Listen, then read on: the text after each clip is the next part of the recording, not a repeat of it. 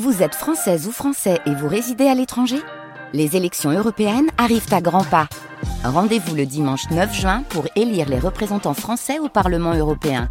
Ou le samedi 8 juin si vous résidez sur le continent américain ou dans les Caraïbes. Bon vote Rendez-vous Nouvel Écho à présent. On s'intéresse aujourd'hui à la santé économique de nos entreprises. L'association Garantie sociale du chef d'entreprise, fondée par les organisations patronales, a mené une étude avec le groupe Altares pour faire le point, le point sur la perte d'emploi des dirigeants des différentes boîtes de Vienne et des Deux-Sèvres. Et le constat est clair, la moitié d'entre eux se retrouvent de plus en plus facilement au chômage. Et pour en parler aujourd'hui, Salomé Martin, vous recevez le directeur des études pour Altares. Bonjour Thierry Milon. Bonjour. Vous nous dites que la situation est alarmante. Concrètement, euh, quels sont les chiffres? Oui, alors la situation, euh, elle est évidemment euh, une traduction de forte tension. Alors sur euh, le département des Deux-Sèvres, nous avons 138 hommes et femmes qui ont perdu leur emploi, dirigeants d'entreprise. Nous en avions près de 200 sur la Vienne, 199, ce qui pour les Deux-Sèvres nous permet de constater que c'est près de 17% de plus par rapport à l'année d'avant. Mais sur la Vienne, c'est pire encore puisque c'est 42% de plus. Sur l'ensemble de la région Nouvelle-Aquitaine, l'augmentation, elle est de 37. Donc on voit que sur la Vienne, la tendance est encore plus forte que sur l'ensemble du territoire euh, Nouvelle-Aquitaine. On parle de quel type d'entreprise? Est-ce que c'est des, micro-entreprises ou on a des, des plus grosses entreprises?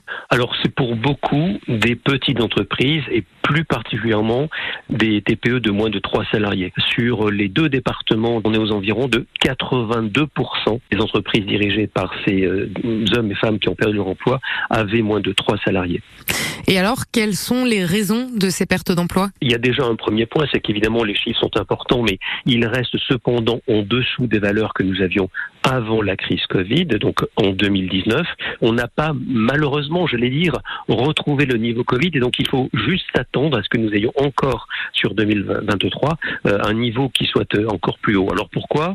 C'est parce que pour l'essentiel, sur euh, la totalité quasiment de l'année 2022, indépendamment des difficultés qui pouvaient être liées aux problématiques d'inflation, d'approvisionnement et de la crise énergétique sur la fin de l'année, nous avons eu un arbitrage très défavorable des dépenses des consommateurs. Et donc ça a pénalisé fortement l'activité des métiers de type commerce de détail, en particulier l'alimentaire, euh, la restauration, qui est largement le secteur qui a le plus souffert, les boulangeries, on en a beaucoup parlé, les coiffeurs, bref, ces métiers-là, dont le client direct et le consommateur ont pâti en 2022 de la faiblesse de la consommation des ménages.